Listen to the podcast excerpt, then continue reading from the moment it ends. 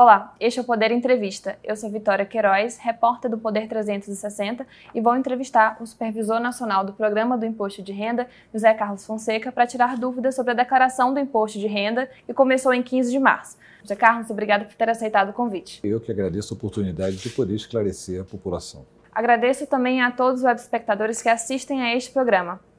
Para ficar sempre bem informado, inscreva-se no canal do Poder 360, ative as notificações e não perca nenhuma informação relevante. Bom, eu começo essa entrevista perguntando: quais são as novidades da declaração do imposto de renda deste ano? Esse ano nós temos muitas novidades no imposto de renda. Né, a primeira novidade é o prazo de entrega da declaração, que começa dia 15 de março e vai até 31 de maio. Ou seja, são dois meses e meio em que a pessoa pode fazer sua declaração com calma, com tranquilidade, para não ter nenhum problema com a Receita Federal. É, outra novidade que nós temos, bastante interessante, é a ampliação da declaração pré-preenchida. A declaração pré-preenchida é aquele instrumento onde a pessoa entra para fazer declaração e parte das informações já estão constando na sua declaração. Essas informações vieram de terceiros. Então, para a pessoa, bastará conferir para ver se os valores estão corretos, né, se todas as informações estão ali, complementar com alguma informação que esteja faltando e confirmar e transmitir a declaração. Isso facilitará muito o preenchimento da declaração deste ano. Outra novidade também deste ano é a possibilidade da pessoa autorizar alguém a fazer a declaração por ela. Então, marido, mulher, pai, filho podem autorizar que um faça a declaração do outro, inclusive usando a declaração pré-preenchida. É um procedimento extremamente simples, feito pelo aplicativo móvel ou na página da Receita, onde ele informa basicamente o CPF de quem é que pode fazer a declaração para ele. São várias novidades esse ano. Bom, e quem precisa declarar o imposto de renda? Anualmente, a Receita Federal publica uma instrução normativa dizendo as situações que, se acontecerem, a pessoa está obrigada a declarar o imposto de renda. Esse ano, a instrução normativa é a 2134 de 2023, e lá no artigo 2 diz oito situações que, se acontecerem, a pessoa está obrigada a apresentar a declaração. Por exemplo, quem ano passado, durante o ano inteiro do ano passado, recebeu rendimentos tributáveis salário, aluguel, aposentadoria, que são rendimentos tributáveis, se recebeu acima de um determinado limite. Se ele recebeu acima do limite, passa a estar obrigado a declarar o imposto de renda. Também outra obrigação, se a pessoa recebeu rendimentos isentos, fundo de garantia, rendimentos de poupança ou rendimentos de aplicações financeiras, se durante o ano passado ela recebeu esses rendimentos acima de 40 mil reais, também está obrigado a declarar. Outro é, obrigatoriedade é se em 31 de dezembro do ano passado, no final do ano, ela possuía posse, tinha posse ou propriedade de bens acima de 300 mil. Então, se a pessoa no final do ano passado só tinha lá um apartamento de 100 mil, ela não está obrigada, não existe essa obrigação. Agora, se ela tiver posse ou propriedade de um bem acima de 300 mil, passa a estar obrigado. Então, são vários critérios de obrigatoriedade e um que eu chamo a atenção, que mudou esse ano, é com relação a quem aplica em bolsa de valores. Até o ano passado, qualquer aplicação em bolsa de valores, compra, venda, qualquer aplicação, já obrigava a pessoa a declarar o imposto de renda no ano seguinte. A partir desse ano, só está obrigado quem ano passado vendeu ações, né, vendeu, fez operações de alienação superiores a 40 mil reais ou abaixo disso se tiveram alguma operação com é, ganho sujeito ao imposto de renda. Então, para saber exatamente todos os critérios de obrigatoriedade, é importante consultar a instrução normativa. Tem algumas situações muito específicas.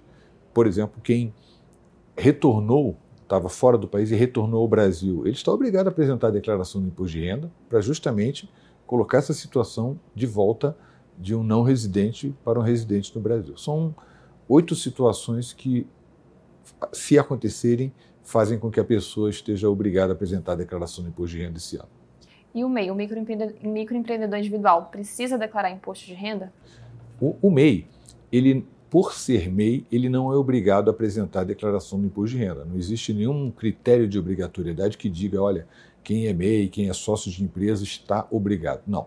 Agora, o MEI recebe, dos seus rendimentos, ele recebe uma parte que é isenta, e uma parte que é tributável. Se a parte isenta ultrapassar aqueles 40 mil de rendimentos isentos, o MEI e qualquer pessoa que receber rendimentos isentos acima de 40 mil está obrigado a apresentar a declaração do imposto de renda. Da mesma maneira, tem MEI que retiram salários, né? e é um rendimento tributável. Se ultrapassar os, o limite legal de obrigatoriedade, ele passa a estar obrigado a apresentar a declaração. Note que não é por ele ser MEI, é por ele ter auferido rendimentos acima de limites estabelecidos. E quem tem direito à restituição do imposto de renda? É, o imposto de renda ele é devido mensalmente. Então, todo mês que você recebe um salário, você já é tributado na fonte. Se você recebe de rendimentos de outras pessoas físicas, você deve fazer o, recolhimento mensal, o carnê-leão que a gente chama. Então, todo mês a gente vai pagando o imposto para a União.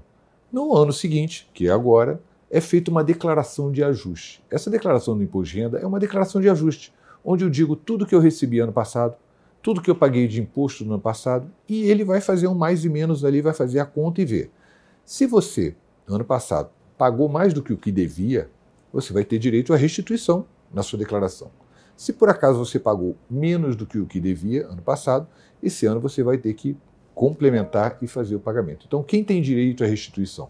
Normalmente é quem no ano anterior, por algum motivo ou outro, teve recolhimento a maior. Ou de repente ele agora tem uma despesa que ele pode comprovar e ano passado não tinha, então isso diminui o rendimento dele. Então essas pessoas normalmente têm restituição a receber.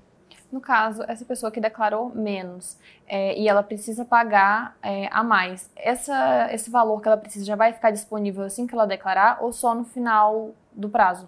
Então, quando você faz uma declaração do imposto de renda e informa lá todos os seus rendimentos do ano passado e tudo que você pagou de imposto no passado, ele faz a conta, o programa faz a conta e vê lá, olha, ficou faltando pagar um saldo aqui. Tem um saldo de imposto a pagar. A gente chama que essa declaração ela gerou um imposto a pagar.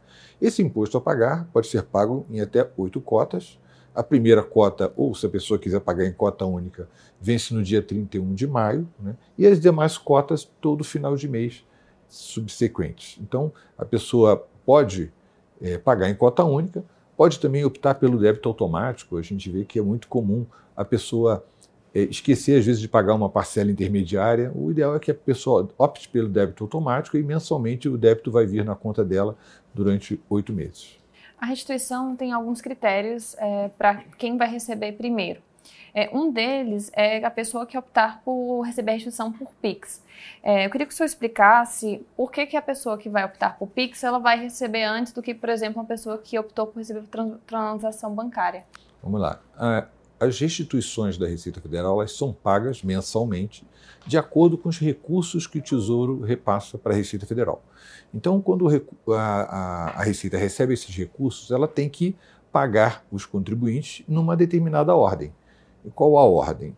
É, primeiro, a gente atende às prioridades legais. São aquelas pessoas que têm na lei prioridades. São contribuintes acima de 80 anos, pessoas que são deficientes físicas ou mentais, têm portadores de moléstia grave, professores do magistério. Esses têm prioridades legais, vão receber na frente de todo mundo. Esse ano, é, criamos uma nova prioridade, que é abaixo dessas, para aquelas pessoas que usaram a pré-preenchida ou que optaram por receber a restituição por PIX. E por que essas pessoas serão beneficiadas? Porque a pessoa que utiliza a pré-preenchida, ela tem muito menos chances de errar algum dado do que a pessoa que não utiliza a pré-preenchida, que vai ter que digitar todas as informações manualmente. Então, para estimular esse tipo de solução que evita erros para o contribuinte e para a Receita Federal, a gente colocou isso como uma das prioridades. O PIX é a mesma coisa. Quando você tem uma restituição a receber, você na sua declaração tem que indicar em que conta você quer receber. Então, para indicar a conta, você tem que botar o CNPJ do banco, o código do banco, a agência, o DV, o número da conta, o DV da conta. Então, a chance de você errar é muito grande. Já quem opta por receber por Pix, simplesmente diz: quero receber por Pix. E não precisa nem informar qual é a chave, porque a única chave aceita é o CPF, que a pessoa já informou. Então não há chance de erro. Então, por haver menos chance de erro, a gente resolveu dar esse empurrãozinho, dar esse critério de prioridade para é, evitar que o contribuinte erre e evitar que tenham erros que a gente tenha que corrigir. Além desses é, critérios, também tem a questão de quem declarar antes, né? Quanto mais cedo você declarar, mais cedo você vai receber a sua restituição. Ainda continua? Continua, exatamente. Dentro de cada um desses critérios de prioridade, a gente pode ter situações de empate. Por exemplo, duas pessoas acima de 80 anos de idade teriam prioridade. Qual delas vai receber primeiro? A que tem 90? Não. Aí, nesse caso, dentro do critério de prioridade, é escolhido a ordem de entrega. Da mesma maneira, você faz a sua declaração e opta pelo PIX e eu também. Nós não estamos no, nas prioridades legais. Quem vai receber primeiro, eu ou você? Aquele que entregou primeiro. Então, a data de entrega da declaração, data e hora, inclusive, é o critério de desempate dentro de cada grupo de prioridades. E quais são os documentos que o cidadão precisa para declarar o imposto de renda? É, o imposto de renda é uma declaração de rendimentos, de pagamentos e de bens. Então é importante que ela tenha esses documentos em mãos, que ela junte os comprovantes de rendimentos, não só os rendimentos do trabalho, mas os rendimentos de aplicações financeiras, eh, o extrato de bolsa de valores, todas essas informações que representam rendimentos, ela precisa ter essa documentação. Também as deduções, porque ela vai querer deduzir uma despesa médica, é importante que ela tenha o comprovante. Não basta ela, ah, eu fui no médico ano passado e paguei tanto. Não, é importante ela ter o comprovante de que aconteceu aquele procedimento que foi pago, né? até porque ela pode se enganar com determinados valores. Então é importante ter os comprovantes de rendimento, os comprovantes de pagamento e a documentação dos bens que ela vai declarar. Ela vai declarar uma conta bancária com saldo de um determinado valor. É importante que ela tenha, de alguma maneira, isso guardado, isso documentado, para comprovar caso ela seja chamada a justificar aquelas informações. E quem tem direito à isenção do imposto de renda? A isenção é um, é um critério muito subjetivo. Né? Pessoas com moléstia grave, com doenças graves, elas têm determinadas isenções que permitem ela não pagar o imposto de renda. O aposentado acima de uma determinada idade tem um percentual também que permite ele é, considerar o rendimento como isento. A isenção depende muito de cada caso, de cada contribuinte. É uma análise que tem que ser feita mais cuidadosa. E quem fez empréstimo no ano passado precisa declarar? Sim, existe no, no quadro um quadro na declaração que são as suas dívidas, as dívidas que você tem com alguém. Então é importante que a pessoa coloque, além dos bens que ela tem, as dívidas. O nome do quadro é Dívidas e Ônus Reais. Lá ela informa o empréstimo que ela tomou, as dívidas e todo ano ela vai diminuindo ou aumentando o valor desse, desse empréstimo, desse lançamento que tem na declaração. E como funciona a declaração de criptomoedas e tokens? Criptomoedas e tokens são, são bens, são valores que a pessoa possui. Todos os valores que a pessoa possui, ela deve declarar no seu quadro de bens. Existe um grupo de bens, que são os criptoativos, onde a pessoa deve declarar essa informação. A novidade desse ano é que quem comprou criptoativos ano passado e a Receita recebeu essa restituição na pré-preenchida, isso já virá preenchido automaticamente. Então, a pessoa que ano passado comprou um criptoativo e essa informação veio até a Receita, é importante salientar que na declaração pré-preenchida só aparecem as informações que vieram para a Receita. Se a, a fonte não passou para a Receita, não temos como passar para o cidadão essas informações. Então, quem comprou é, criptomoedas ano passado. Né? E também é, a, a, empresa, né, a exchange, passou essa informação para a Receita, a Receita está disponibilizando essa informação direto lá no quadro de bens dela. Olha, tantas criptomoedas, tais, tais, tais. Bastará ele colocar o valor que ele pagou por aquilo dali. O que acontece se a pessoa não declarar o imposto de renda, se ela se enquadrar nos critérios? Isso, muito bem. Se ela se enquadrar nos critérios de obrigatoriedade e não apresentar a declaração de imposto de renda no prazo legal, o CPF dela poderá ser cancelado ou poderá ser transformado em pendente de regularização. Uma vez pendente de regularização, essa pessoa passará a ter problemas com abertura de contas, com manutenção de contas, com programas sociais, emissão de passaporte. São diversos os problemas que ela pode ter por estar com o CPF pendente de regularização. E para regularizar a situação de um pendente de regularização, a pessoa terá que apresentar a declaração que não entregou no prazo. Nesse caso, ela já vai entregar a declaração em atraso e aí terá a multa mínima de R$ 165,74 ou até 20% do imposto devido. Então, temos bastante prazo, não deixe para a última hora, procure entregar no prazo e evitar esses, essas multas desnecessárias. Justamente para quem perdeu esse prazo, que termina em 31 de maio, o que, que a pessoa pode fazer? Bom, o quanto antes ela apresentar a declaração, é menor a multa. É, existe uma atualização mensal, então, é, se ela perdeu o prazo, junte os documentos, preencha a declaração, transmite o quanto antes para evitar é, o acúmulo de multa e juros. Então, o sistema ainda vai ficar disponível depois do, do prazo para essas pessoas que perderam? O prazo normal, o prazo regular de entrega, vai do dia 15 de março até 31 de maio, mas depois ele continua e já não é o prazo regular, aí já está fora. A pessoa pode apresentar a declaração por até cinco anos. A pessoa tem cinco anos para apresentar a declaração. É claro que se ela estava obrigada a entregar dali a cinco anos, a multa será muito maior. Então ela não precisa vir até uma unidade da Receita Federal? Todos os procedimentos referentes ao imposto de renda da pessoa física podem ser realizados pela internet sem necessidade de comparecimento na Receita Federal. E no caso que a pessoa caiu na malha fina, como é que ela sabe se ela caiu ou não? Então, logo após a transmissão da declaração, a declaração vai passar por um critério, por análise, e normalmente no dia seguinte já estará disponível na internet ou pelo celular é o, a solução que permite visualizar se existe alguma pendência ou não de malha. A solução é Meu Imposto de Renda, o aplicativo Meu Imposto de Renda, disponível tanto para Android quanto para Apple, e na página da Receita também tem o Meu Imposto de Renda. A pessoa entra, se autentica com a conta digital dela do governo, a conta Gov, e terá acesso a todas as declarações. Havendo pendência, vai aparecer qual é a pendência e também a forma de solução daquela pendência, o que ela tem que fazer para resolver cada uma das pendências. Então, transmitiu a declaração, espera um pouquinho, um ou dois dias, consulta para verificar se tem alguma pendência. Se tiver alguma pendência, corre para regularizar, para não ter problemas futuros. E qual a dica que o senhor dá para não cair na malha fina?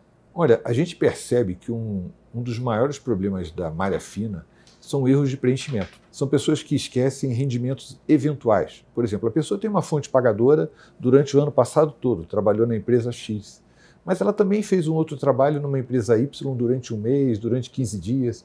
Então é comum, na hora de declarar, ela, ah, eu nem me lembrava daquilo dali, e ela esquece de colocar aquela informação. Também é comum a pessoa ter um dependente, colocar o filho, o pai como dependente, e esquecer de declarar o rendimento daqueles dependentes. Então, é, atenção aos rendimentos. É, as despesas também, muitas vezes, não encontram relação com quem recebeu aquele rendimento. A pessoa declara uma despesa médica, mas o médico não confirma exatamente esse valor. Então, é importante dar uma olhada se a pessoa tem o recibo, o valor direitinho. Às vezes, a pessoa pensa que pagou um valor X e, na hora de declarar, bota aquele valor mas o comprovante está num outro valor. Então, o maior dos problemas da malha fina são os erros de preenchimento, esses enganos, é, troca de CPF pelo CNPJ, inversão de valores. Então, muita atenção na hora do preenchimento. Se preencher com calma, com tranquilidade, não vai ter problema. Bom, a Receita abriu as declarações no dia 15 de março. Só nas duas primeiras horas foram mais de 500 mil declarações. É a expectativa de quebrar um recorde até o final do dia? Nós já quebramos o recorde esse ano, a gente já está com um número muito superior aos anos anteriores, né? um volume grande, e devido a termos liberado o aplicativo com antecedência, devido à pré-preenchida que está facilitando o preenchimento das declarações para muitas pessoas. Para muitas pessoas vai bastar entrar na declaração, conferir os valores, sem ter que digitar nada, ela transmite a declaração. Muitas pessoas vão ter essa situação. E isso está fazendo com que as pessoas entreguem de uma forma mais rápida. Bom, chega ao final esta edição do Poder Entrevista. Em nome do Jornal Digital Poder 360, eu agradeço é, por ter conversado conosco. Eu que agradeço a oportunidade de estar aqui divulgando essas novidades e orientando a, a população. Muito obrigado. Agradeço também a todos os web espectadores que assistiram a este programa. Para ficar sempre bem informado, inscreva-se no canal do Poder 360, ative as notificações e não perca nenhuma informação relevante. Muito obrigada e até a próxima!